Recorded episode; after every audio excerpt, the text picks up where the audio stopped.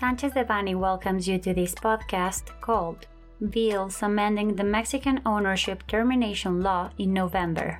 We remind you that this material is only informative and cannot be considered legal advice. For more information, please contact our lawyers directly.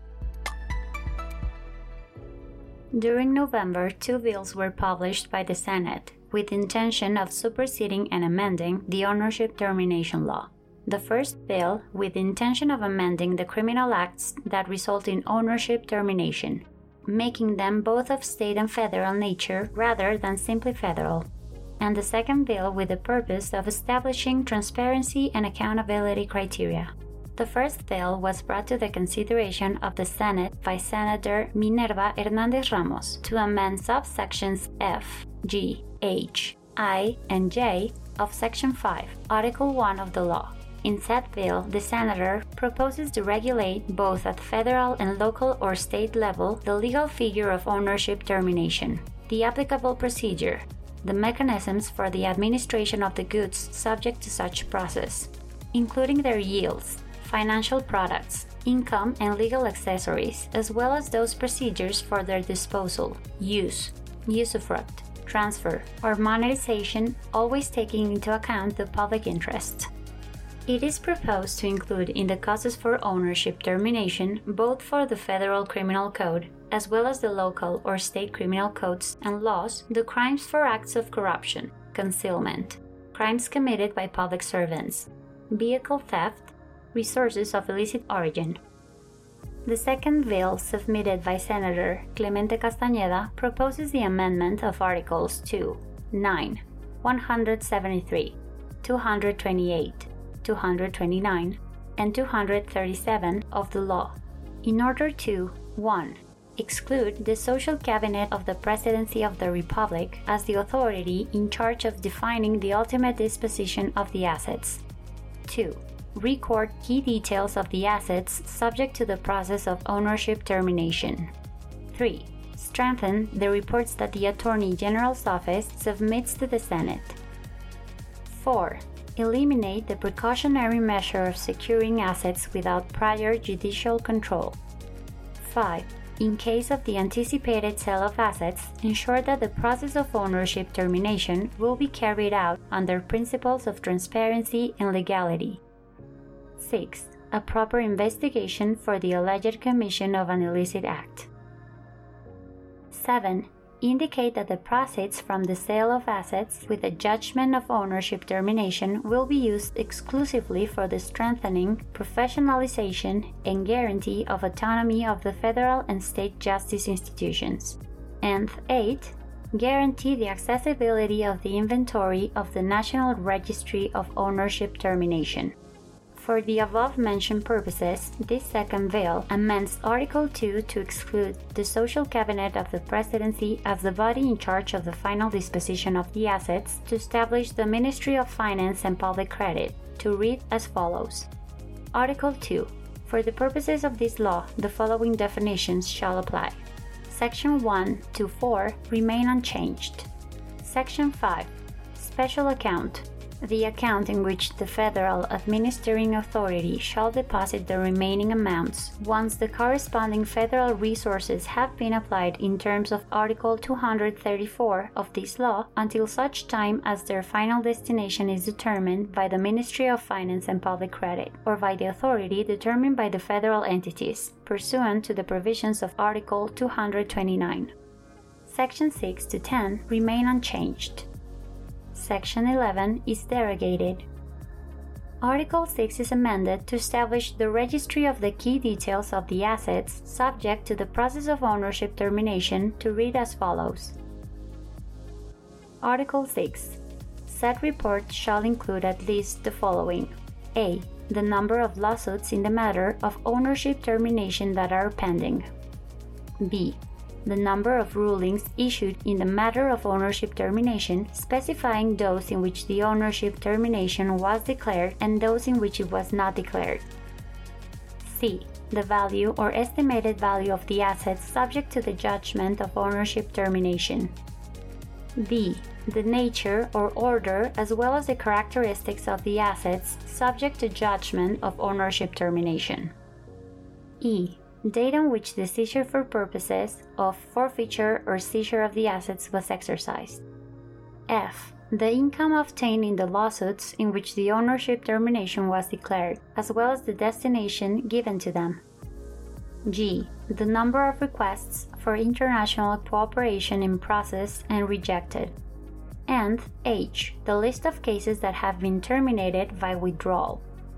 In order to reinforce the elements of the requirements to proceed with the ownership termination, Article 9 of the law is amended to read as follows Article 9. The elements of the procedural assumptions of the ownership termination action are as follows 1. The existence of an investigation for the alleged commission of an unlawful act. 2. The existence of any good of illicit origin or destination. 3. The causal nexus of the two previous elements. And 4. The link between the rights holder of the asset and the invoked cause of ownership termination the elimination of the precautionary measure of securing goods without prior judicial control is carried out through the derogation of a part of Article 173 as follows Article 173. Any acts that limit fundamental rights shall be agreed by prior judicial order. In order to promote transparency and legality in the anticipated sale of goods subject to ownership termination, it is proposed to amend Article 228 to read as follows Article 228. The anticipated sale of goods subject to ownership termination shall be carried out under the principles of transparency and legality and shall proceed only in the following cases A. That they are derogated B. That they represent a danger to the environment or to health. C. That due to the passage of time, they may suffer accelerated deterioration or that, as the case may be, their operation may be seriously affected. Section D to F remain unchanged. The proceeds of the sale shall be deposited in the special account prior established reservation emphasis is placed on the purposes of the profits from the sale of goods with a ruling of ownership termination through the amendment of Article 229, which would read as follows Article 229. The proceeds from the sale of goods subject to a judgment of ownership termination must be used exclusively for the strengthening, professionalization, and guarantee of autonomy of the institutions for the prosecution of justice at the federal and state levels. For the same purpose, Article 237 is amended, removing the provisions that the expenses for the administration of said goods be paid from the yields and incomes thereof, so that the article shall read as follows Article 237 of the resources obtained from the sale of extinguished goods, the administrative authority shall provide for a reserve fund to reimburse those ordered by the judicial authority by means of a final judgment, which may not be less than 10% of the proceeds of the sale. In the case of resources obtained from the sale of assets in process of ownership termination, the resources reserved shall not be less than 30% of the proceeds thereof. The same purpose is pursued with the amendments to Article 239, referencing it to the previously amended Article 229, which would read as follows Article 239. The outstanding amounts of the value of the goods, as well as the products, yields, income, and accessories that have been created, which correspond to the federal government pursuant to this law, shall be deposited by the administrating authority in a special account managed by it until its final destination is determined, pursuant to the provisions of Article 229. At the local level, the special account shall be regulated in accordance with the applicable state provisions. In no case may the resources or products referred to in this article be used for current expenses or payment of salaries. The proceeds of such sale may not be disposed of until a final judgment has been issued. Finally, it is proposed to amend Article 243 to guarantee accessibility to the inventory of the National Registry of Ownership Termination. Article 243 there shall be a database containing the National Registry of Ownership Termination, administered by the Technical Secretariat of the National Conference of Prosecution of Justice, in which the prosecutor's office shall register the lawsuits of ownership termination and rulings, as well as the value and characteristics of the goods affected by them, and in which they may consult the goods subject to the proceedings of ownership termination in the country, the rulings under compliance pursuant to Article 5 of this law. The inventory of the National Registry of Ownership Termination shall guarantee accessibility and the exercise of the right of access to information, thus being public in the Open Data website of the Government of Mexico.